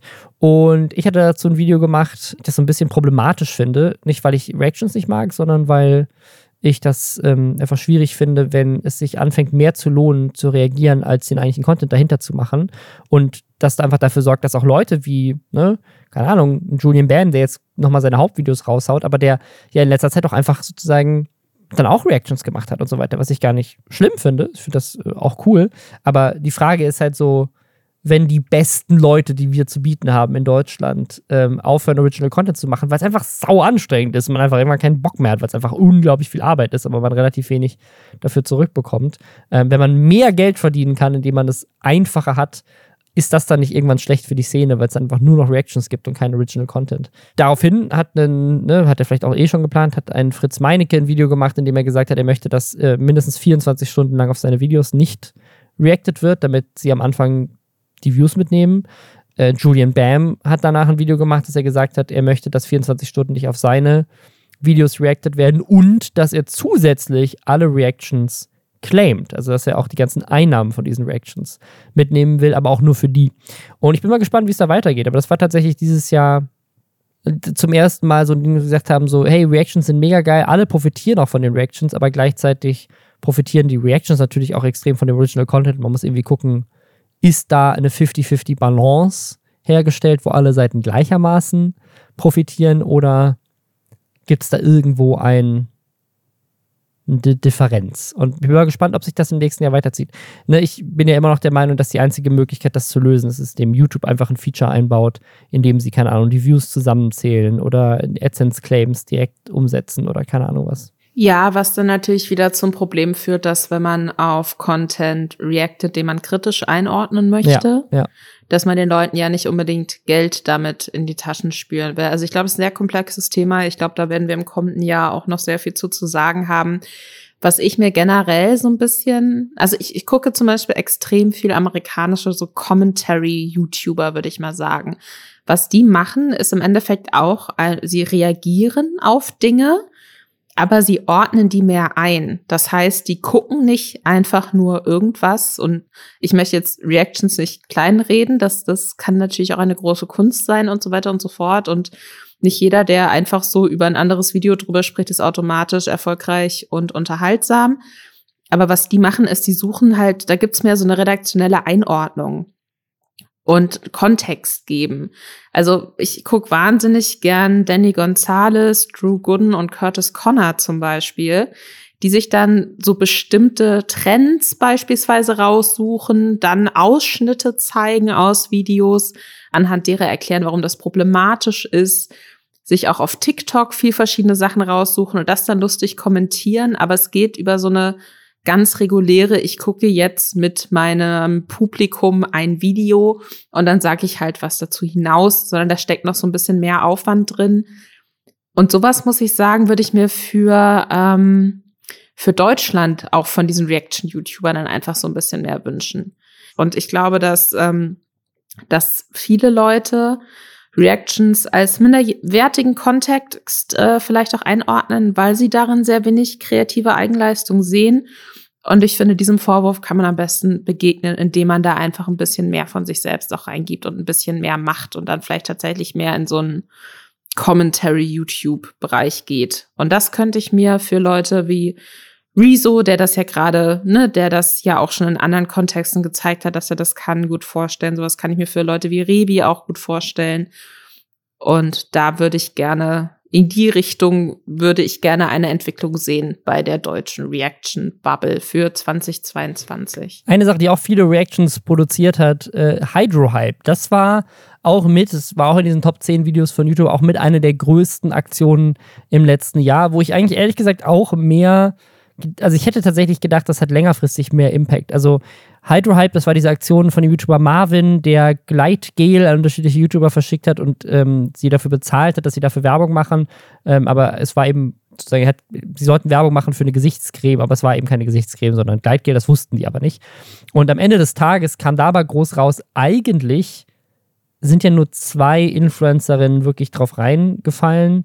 Ähm, es gab so ein paar indirekte Sachen, die er aufgedeckt hat nämlich dass äh, Sebastian Jotta seine Instagram-Statistiken äh, angeblich gefälscht hat und dass irgendwie so eine andere Influencerin sich proaktiv bei ihm beworben hat, äh, weil sie offensichtlich scannen, welche Influencer für Produkte Werbung machen und dann diese Marken direkt anschreiben und sagen, hey, ich bin übrigens auch Influencerin, ich kann das auch, gib mir auch Geld.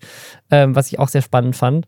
Marvin ist dadurch natürlich extrem explodiert. Ähm, sein Kanal ist mit einer der schnellst wachsenden in, in, Deutschland gewesen im letzten Jahr. Aber danach kam dann nicht mehr wirklich so was. Er hat jetzt zuletzt das mit diesem Sticker-Album nochmal versucht. Das hat aber bei weitem nicht den Impact gehabt, wie jetzt irgendwie dieses Hydro-Hype. Ist natürlich schwierig, das zu reproduzieren. Aber ich hätte auch gedacht, dass da ein bisschen mehr passiert. Gleichzeitig, und das finde ich eigentlich das noch viel Spannendere, war eigentlich das letzte Jahr auch ein großes, wir hatten es gerade schon mal so äh, angerissen mit offen und ehrlich, ein großes Jahr der Aufdeckung, äh, was für Scheißprodukte Influencer-Marketing inzwischen für sich nutzen, um ähm, richtig viel Geld zu verdienen, obwohl ihre Produkte nicht so gut sind. Ähm, da ist jetzt gerade ähm, jetzt im Dezember nochmal groß gewesen, dieses Shine, Shein, diese, wie Shein. Shein, diese, diese Modemarke, ähm, dann äh, Smile Secret, Oceans Apart, Dr. Smile, einfach die, die großen Produkte, bei denen offen und ehrlich äh, Werbung gemacht hat. Und aber, was ich so faszinierend finde, ist, also bei Shein wird, wird sich jetzt zeigen, das Video kam ja jetzt erst gerade von Simplicissimus, ist aber auch keine News, ehrlich gesagt, gewesen. Sie haben es aber nochmal neu aufgedeckt. Aber ich hatte jetzt, hatte jetzt das Gefühl, also bei einer Bibi zum Beispiel, ich weiß nicht, ob das immer noch so ist, aber auch Wochen und Monate nach diesem Oceans Apart Video von Offen und Ehrlich zum Beispiel, kamen immer noch Instagram-Ads bei Bibi für Oceans Apart. Und man hatte jetzt nicht so das Gefühl, da haben wir damals auch schon drüber gesprochen im Podcast, dass das so einen großen Impact hatte. Aber ich finde schon, dass, ne, man hat das dann auch gesehen, eine Sascha hat das zum Beispiel dieses Jahr auch viel gemacht, die ist ja auch eine der großen äh, so weiblichen Meinungsvloggerinnen zusammen mit Alicia Joe, die dieses Jahr irgendwie aufgekommen ist, auch groß gewachsen beide, die auch viel so Influencer-Produkte getestet hat und auch kritisiert hat, teilweise Produkte, für die Influencer viel Werbung machen. Ähm, also das scheint so ein, so ein Content-Ding zu sein, was einfach sehr gut funktioniert. Leute interessieren sich dafür, dass auch so Influencer-Produkte auseinandergenommen werden, weil sie vielleicht auch einfach mal eine unabhängige Meinung dazu hören wollen, abseits der Werbung. Also ich hatte auf der einen Seite das Gefühl, es wird da mehr drauf geguckt. Es wird mehr drauf geguckt, sind das denn überhaupt gute Produkte, für die ihr wirbt? Aber gleichzeitig hat es bei den Leuten, die dann meistens die sind, die am meisten dafür werben, äh, gar keinen Impact hat und die trotzdem weitermachen, weil es eigentlich völlig egal ist. Also sie kriegen weiterhin das Geld und die Community hat entweder die Videos nicht gesehen oder es ist einfach völlig egal, weil die Marken trotzdem Geld dafür ausgeben. Ja, also ich glaube, Fast Fashion ist ja, ist ja generell ein Ding. Jeder Shein ist da jetzt gerade so der aktuellste, größte Fall. Aber wenn ich zurückdenke, auch noch ein paar Jahre, als Primark nach Deutschland gekommen ist. So, ich glaube, der erste, die erste Primark-Filiale gab es in Frankfurt und die Leute sind ausgerastet. Ich weiß, dass damals irgendwie das war noch so ein bisschen so die Modeblogger-Zeit äh, außerhalb von Instagram irgendwie, dass Leute da ihre Primark-Halls und total geil und dieses Shirt hat nur fünf Euro gekostet und dann konntest du halt bei eBay Kleinanzeigen oder Kleiderkreisel hieß es damals noch, mittlerweile heißt es, glaube ich, Vinted, ähm, wurden dann so Primark-Sachen für das Doppelte weiterverkauft, abstruserweise. So, und ich meine, da, da ist es ja auch offensichtlich so, solche, solche Produkte, die so günstig sind, können nicht unter äh, okayen Bedingungen hergestellt werden. Und deswegen glaube ich, dass das, äh, dass es den Leuten ja durchaus bewusst ist, aber dass es halt entweder egal ist oder die nicht die finanziellen Mittel haben, um was anderes zu kaufen. Und dass dann, wenn die Lieblingsinfluencerin oder der Lieblingsinfluencer dafür Werbung macht, dass das nicht bedeutet, dass die Leute denken, ah, das heißt ja jetzt, das ist alles cool, sondern dass sie sich denken, ah, okay, aber wenn, wenn das für Bibi okay ist, dann, ähm, dann ist es ja bestimmt auch okay, wenn ich das mache. So, dass man dann so das eigene schlechte Gewissen so ein bisschen nach unten drückt. Ähm, ja, also für mich ist das Thema Hydro-Hype, also so quasi dieser aufwendige Influencer-Prank und äh, schwierige Marken, die Dinge versprechen, die sie nicht sind, was ja auch nichts Neues ist, was ja auch nicht erst durch Influencer-Marketing passiert, sondern was es ja davor auch durchgängig durch alle Bereiche schon immer gab. Ähm, das sind für mich zwei sehr unterschiedliche Sachen, muss ich ganz ehrlich sagen. Um nochmal auf dieses Hydro-Hype-Thema zurückzukommen, ähm, da fand ich die Idee witzig. Da hatten wir ja aber auch schon einen so äh, umfangreicher drüber gesprochen. Ähm, da war ich mir am Schluss nicht mehr so ganz sicher, was er damit jetzt zeigen wollte. Und ich glaube einerseits, und das hat der Erfolg von dieser Videoreihe von ihm auch gezeigt, Einerseits gibt es ein großes Interesse und eine große Schadenfreude daran, wenn ähm, Influencer verarscht werden, auch unter anderen Influencern, was ich spannend finde, aber ansonsten denkt man ja immer so dieses, oh, Influencer lächeln immer nur dumm in die Kamera und halten Sachen in die Kamera, damit sie Geld bekommen und ihre Follower abziehen können. Das war ja von Anfang an so ein Klischee, was gefühlt eher so von außen kam aber was es anscheinend innerhalb der Influencer-Bubble auch untereinander gibt und dass sich dann da so Lager bilden und dass gerade so Lifestyle-Influencerinnen da dann gerne so äh, als Witz auch dargestellt werden, auf deren Kosten man sich mal lustig machen kann. Zum Teil natürlich zu Recht. Zum Teil bin ich mir eben auch nicht so sicher, ob jemand, und das hatten wir ja bei Marvin jetzt auch kürzlich, der äh, für so einen shady VPN-Anbieter Werbung macht, ob der dann der richtige ist, um mit dem Finger auf alle anderen zu zeigen. Also das ist für mich irgendwie so ein bisschen so ein schwieriges Feld. Und ich finde es wichtig und gut, dass es so investigative Experimente, investigative Versuche gibt, aufzudecken, was eigentlich so in dieser Influencer-Marketing-Welt passiert, weil man da natürlich als ganz außenstehende Person ähm, nicht so die Einblicke hat. Aber ich würde mir für die Zukunft wünschen, dass es dann vielleicht doch so ein bisschen klüger und klarer und weiß ich nicht, nüchterner vielleicht. Also natürlich trotzdem unterhaltsam, aber auch so ein bisschen mehr mit so einem gut recherchierten Unterbau gemacht wird, damit man eben nicht am Schluss sich denkt, okay, ich habe jetzt zehn Videos dazu geguckt, die offensichtlich so aufgesplittet wurden, damit äh, damit es da ordentlich, damit sich die Klicks summieren und die Person, die das macht, damit Geld verdienen kann, sondern dass ich wirklich am Schluss das Gefühl habe, okay, ich habe jetzt verstanden, was hier passiert. Ich habe jetzt verstanden, wie das durchgezogen wurde. Ich habe verstanden, warum das genauso gemacht wurde.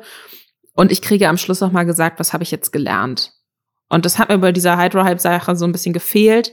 Da bin ich mal bei dieser äh, hier Klebe Sticker Sticker Buch Heft Sache was auch immer, äh, die er zuletzt gemacht hat, da habe ich überhaupt nicht mehr verstanden, was das soll. Hatten wir auch schon im Podcast besprochen.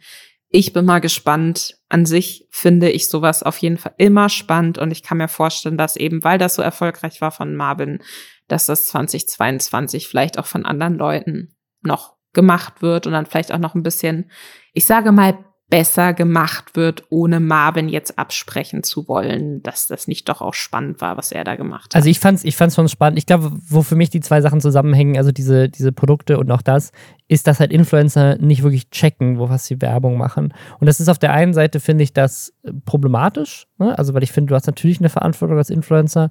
Auf der anderen Seite finde ich es auch schwierig, ähm, sie fertig zu machen, wenn sie es einmal gemacht haben, bevor das aufgedeckt wurde. Also zu sagen, wie viel Research müssen Influencer betreiben, weil vielleicht ein kleiner Fun Fact an der Seite, in diesem Podcast zum Beispiel, die Werbung, die in diesem Podcast läuft, das ist kein Influencer-Marketing in den meisten Fällen. Also die Art und Weise, wie, wie Werbung normalerweise verteilt wird, es gibt halt große Agenturen und die haben unterschiedliche Budgettöpfe. Ne? Manche Budgets fließen in Fernsehwerbung, manche fließen in Out-of-Home-Werbung, Plakate und so weiter, manche fließen in Banner-Ads für Webseiten und manche fließen in Influencer-Marketing. Und Influencer-Marketing hat meistens tatsächlich noch ein kleineres Budget als diese anderen Werbeformen. Ähm, das nennt man Mediaplanung. Also es sind einfach große, große Budgets, die halt einfach ähm, ne, meistens so in riesigen Kampagnen einfach gesagt, so hey, hier sind 10 Millionen, schmeißt das bei ProSieben rein, so was könnt ihr uns dafür geben, ProSieben. Ne? Und der Grund, warum sowas wie Studio 71 Teil von ProSieben ist, ist, weil sie so ein bisschen angefangen haben, das dann so als ein großes Paket mit anzubieten. So Influencer-Marketing ist einfach ein Teil von diesem Mix. Und die Werbung, die im Podcast geschaltet wird, die kommt tatsächlich ganz oft nicht aus Influencer-Marketing-Töpfen, sondern aus die kommen von denselben Leuten, die Radiowerbung schalten. Also die schalten quasi Werbung bei ne, Radio Energy und dann auch noch bei 100 Podcasts. Und deswegen sind das ganz andere Töpfe. Und was ich aber so, ne, also ich checke die Werbung, die in diesem Podcast läuft und für welche Unternehmen wir Werbung machen, wahrscheinlich intensiver als irgendjemand bei einem Radiosender das je machen würde. Die haben einfach ihre 100 Slots, die sie am Tag da irgendwie verballern müssen und nehmen einfach alles, was sie kriegen können. Und keiner regt sich über einen Radiosender auf, dass da Werbung lief. Ne? Aber bei Podcasts, obwohl sozusagen das alles identisch ist, ja schon mehr. Und ich finde das auch wichtig, weil ne, mir das wichtig ist. Influencer haben auf jeden Fall eine Verantwortung ihrer Community gegenüber. Und wo ich aber das Problem sehe, ist, nachdem etwas offengelegt wurde, also wenn sowas wie mit Oceans Apart, Smile Secret und so weiter rauskommt, weil Offen und Ehrlich dazu ein Video gemacht hat, wenn die Leute dann weitermachen, dann finde ich es problematisch. Ich finde es weniger schlimm, wenn man sagt so, hey, sorry, ja, du hast bei Hydriper nicht gemerkt, dass das Gleitgel war. Okay.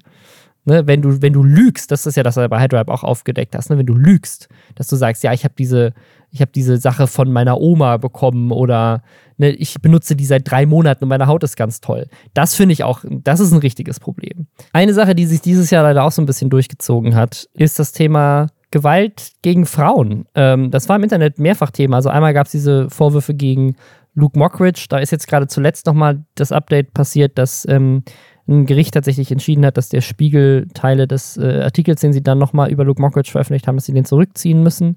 Aber Luke Mockridge war auf jeden Fall ein großes Thema dieses Jahr im, im Netz. Ähm, es gab diese große Rapper-MeToo-Debatte. Und zuletzt war es KuchenTV, der erst gesagt hat, äh, er gibt zu, dass er seine Freundin geschlagen hat in einem emotionalen Video, dann nochmal gesagt hat, er gibt es zu, dann gesagt hat, nee, es war doch nur ein Prank, dass ich das gesagt habe und zugegeben habe. Eventuell habe ich sie geschlagen, eventuell aber nicht. Als wir, glaube ich, zuletzt darüber gesprochen haben, und deswegen würde ich jetzt, glaube ich, nochmal so zum Abschluss des Jahres ein Update dazu geben. Als wir zuletzt darüber gesprochen haben, hatten wir es ja so gelassen, von wegen so, ja, warum haben eigentlich die ganzen großen Streamer nicht reagiert? Ich glaube, es ist so ein Ding, so, wenn, wenn so die ersten paar Leute die Schritte in die Richtung machen, Ibladi hatte sich ja dann schon positioniert, hatten wir schon erwähnt beim letzten Mal, als wir darüber gesprochen haben. Und danach hat jetzt, glaube ich, tatsächlich so gut wie jeder Reaction-YouTuber eine Reaction dazu gemacht. Also ganz viele Leute, auch eine Sascha, die äh, selber in dem Video sagt, sie ist riesen Kuchen-TV-Fan, die in der Vergangenheit auch Kuchen-TV-Videos promotet hat und so weiter, hat ihn relativ laut kritisiert in ihrem Video. Ich habe es bei diversen anderen Streamern gesehen.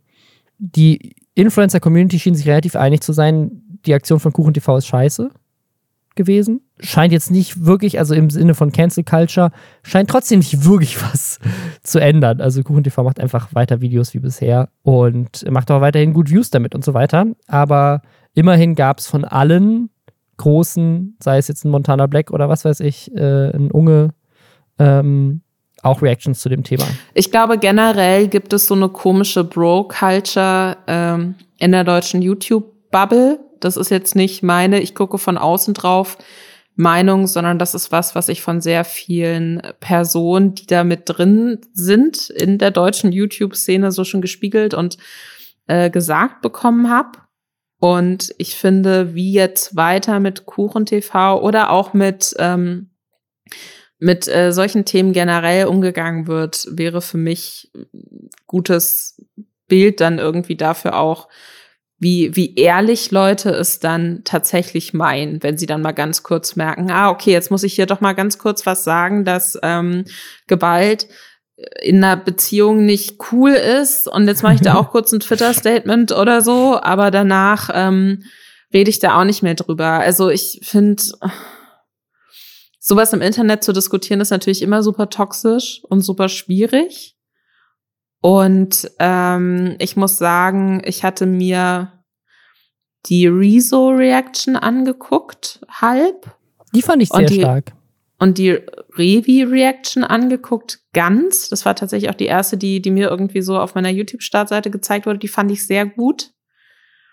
Äh, der hat das da ganz gut aufgeschlüsselt. Es ist für mich so ein schwieriges Thema, weil das hatte ich auch schon im Podcast gesagt. Ich kenne halt sehr, sehr viele Personen, die Gewalt in Beziehungen auch erfahren haben. Und ähm, ich, ich habe so persönlich ähm, mit, mit eher, ich würde sagen, emotionaler Gewalterfahrung. Ähm, und ich lache nicht, weil, weil ich das witzig finde, sondern weil, ich es unangenehm finde, darüber zu sprechen. Ich finde es wichtig, darüber zu sprechen und ich finde es wichtig, solchen Themen eine Öffentlichkeit zu geben. Und gleichzeitig finde ich aber auch, dass man Leuten, wenn sie nicht darüber sprechen möchten, gerade wenn es Frauen sind, weil, weil in dem Fall ging es jetzt einfach dann auch konkret um Gewalt gegen eine Frau das darf man dann auch nicht erwarten. Und das finde ich, das habe ich auch so ein bisschen gesehen, oft so von wegen, hey, aber du bist doch eine Frau und, und du bist doch YouTuberin, äh, warum sagst du denn jetzt nichts? Du hast doch auch so und so viele hunderttausend Abo Abos irgendwie, ne? Und das finde ich dann auch immer so, als ich gesagt habe im Podcast, ich würde mir wünschen, dass die Leute, die eben auf ihn reacten, was dazu sagen und sich dazu positionieren, wollte ich damit nicht sagen, hey YouTube-Frauen, die schon genug Scheiße irgendwie ständig mitkriegen. Jetzt erwarte ich aber von euch, dass ihr euch äußert, sondern das hatte sich dann tatsächlich eher so an diese Mail-Reaction-Bubble gerichtet.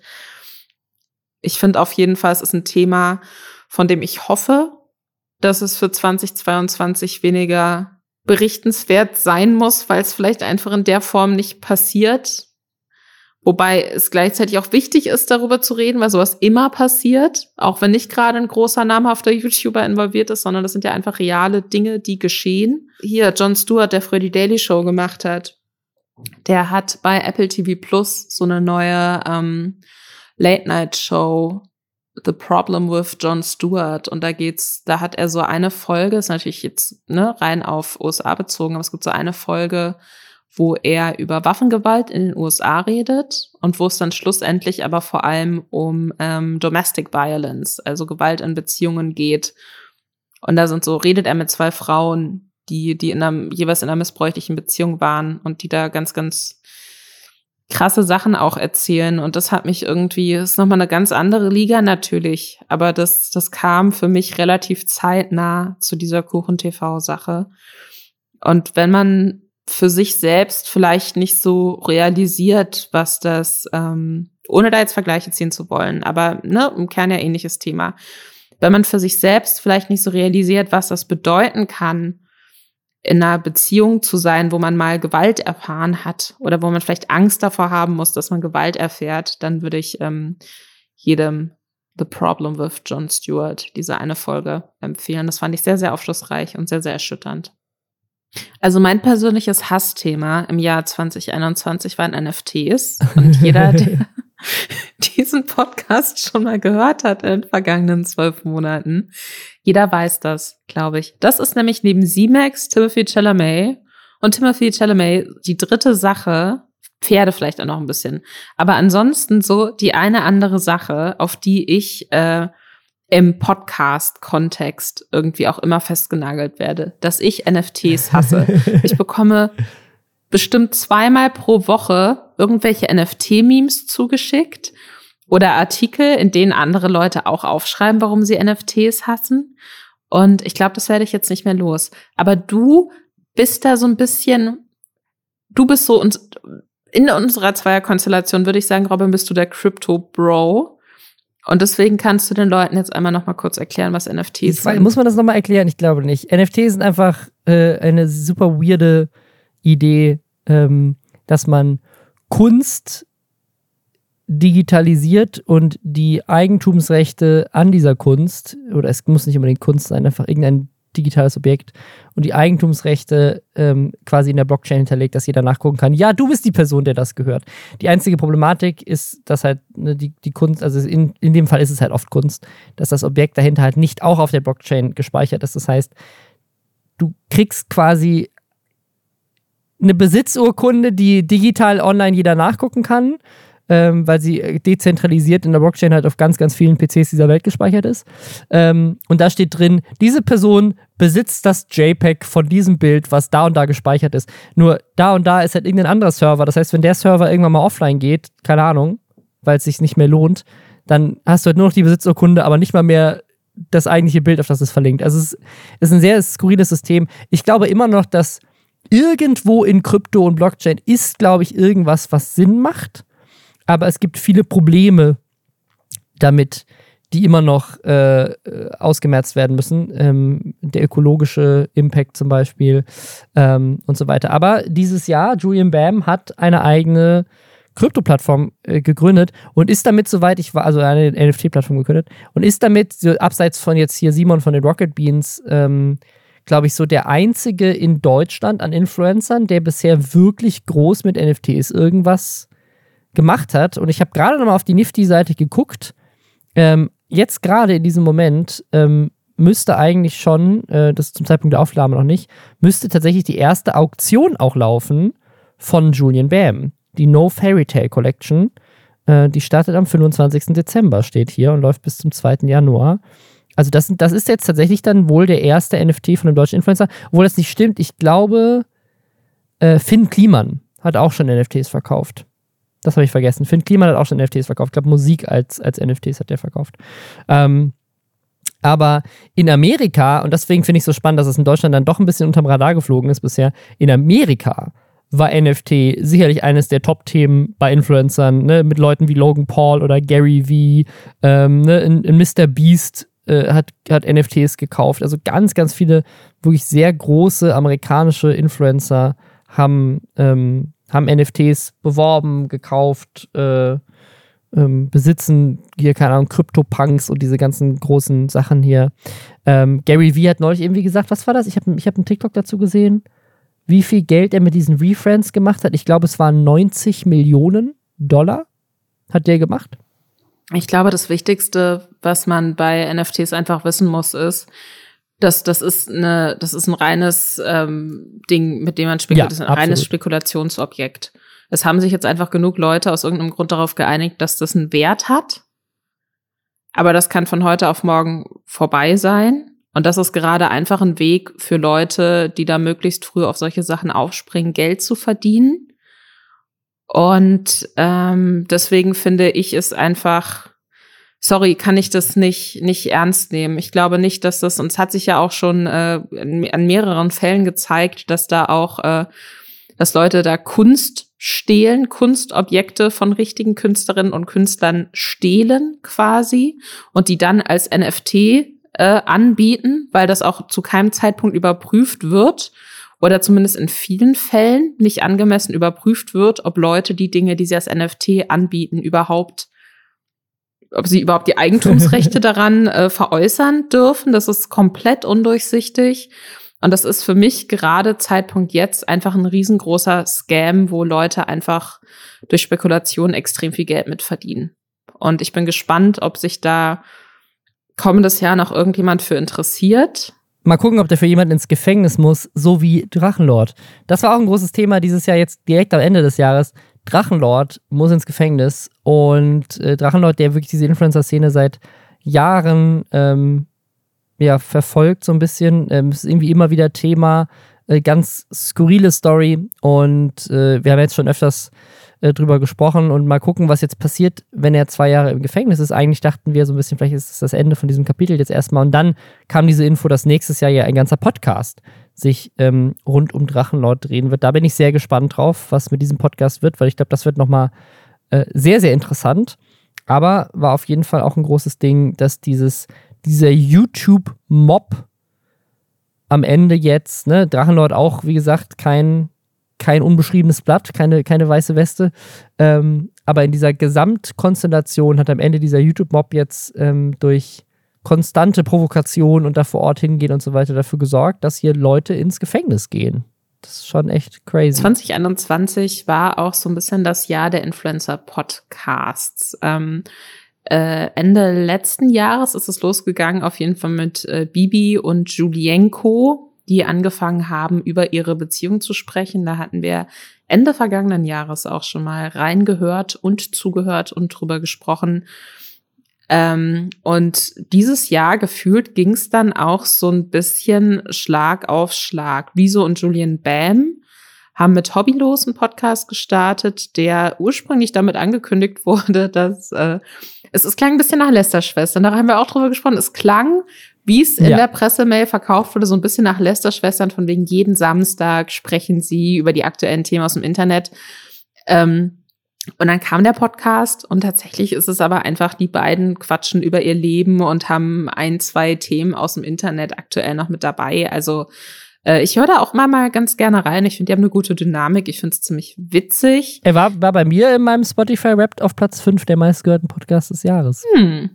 Offline und ehrlich, genau. Das, das war dann so der äh, Podcast-Zusammenschluss von Trimax, Varion und Unsympathisch TV, die halt auch, ja, halt irgendwie Kumpels sind und streamen und sich kennen und öfter mal gemeinsam bei irgendwelchen Werbesachen zusammenarbeiten oder gemeinsam auf Dinge reacten oder gemeinsam zocken oder was auch immer.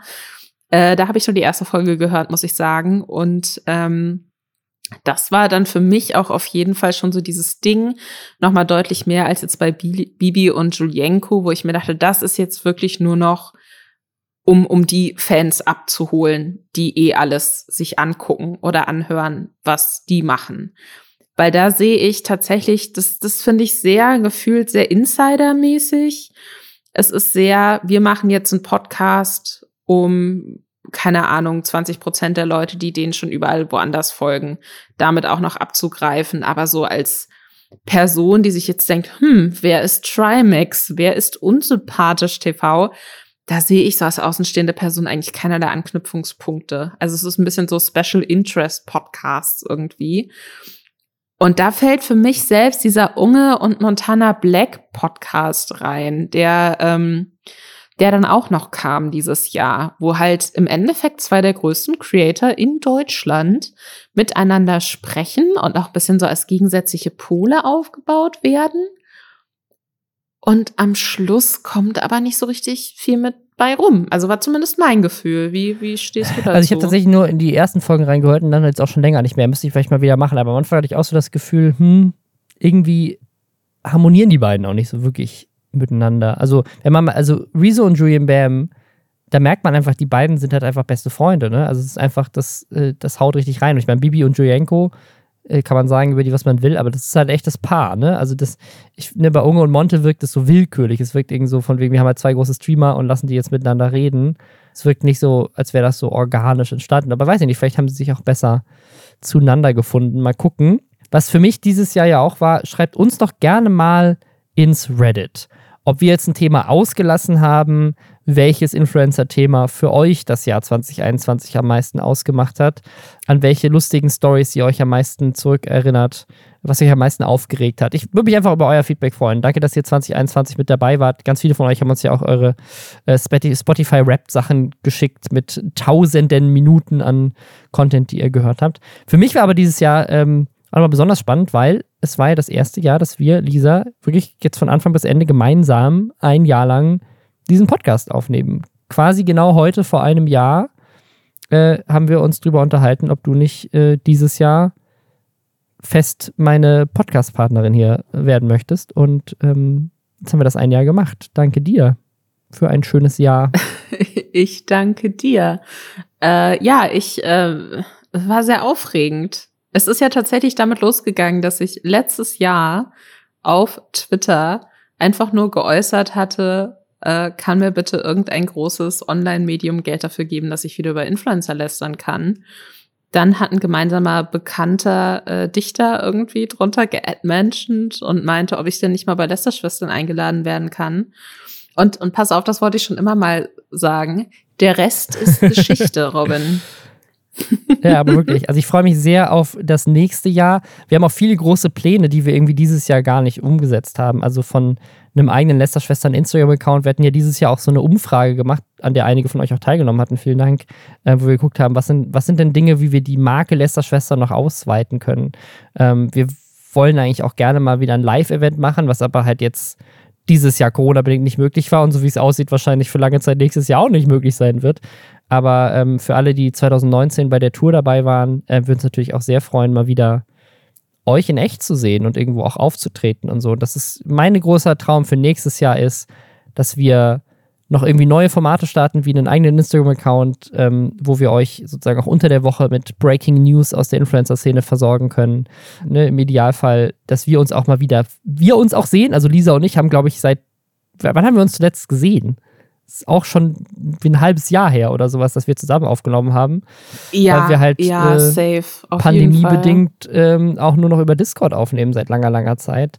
Ähm, ich vermisse das auch. Ich, also ich hoffe, dass wir nächstes Jahr in unserem, wir haben jetzt seit einem Jahr ein neues Podcast-Studio, wir haben extra ein Podcast-Studio gebaut. Anfang diesen Jahres. Und wir haben es seitdem, wir haben es ein ganzes Jahr lang ein Podcast-Studio stehen, das wir noch kein einziges Mal benutzt haben, weil es dann doch pandemiebedingt irgendwie nicht ging. Und äh, das, also mein großer Traum für nächstes Jahr ist, dass wir zusammen in einem Studio aufnehmen, dass wir mal mindestens einmal wieder auftreten auf einer Bühne und eine Live-Show machen und äh, dass wir diesen Instagram-Account starten. Das, das sind meine großen Träume für nächstes Jahr. Ähm, ich, ich hätte gerne, dass äh, Kieran Kalkin mich anruft. Aber auch alles, was du gerade gesagt Timothy, hast. Deswegen, yay, 2022. Schickt dir eine E-Mail, das wäre wichtig. Aber ja, ähm, Ansonsten auch alle anderen Punkte unterschreibst du, finde ich gut. Und damit einen schönen Jahresabschluss ja. euch allen. Danke fürs Zuhören. Wir hoffen, ihr bleibt uns treu und nutzt äh, die Feiertage, um all euren Familienmitgliedern diesen Podcast zu empfehlen. Unbedingt äh, abonniert uns bei Spotify. Das haben wir länger ja. nicht mehr gesagt im Podcast, habe ich das Gefühl. Das können wir jetzt einfach nochmal machen.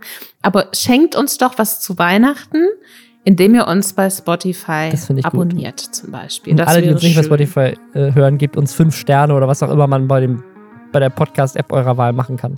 Ähm, und wir wünschen euch einen ganz tollen Rutsch und hören uns dann nächstes Jahr. Bis dann. Bis dann.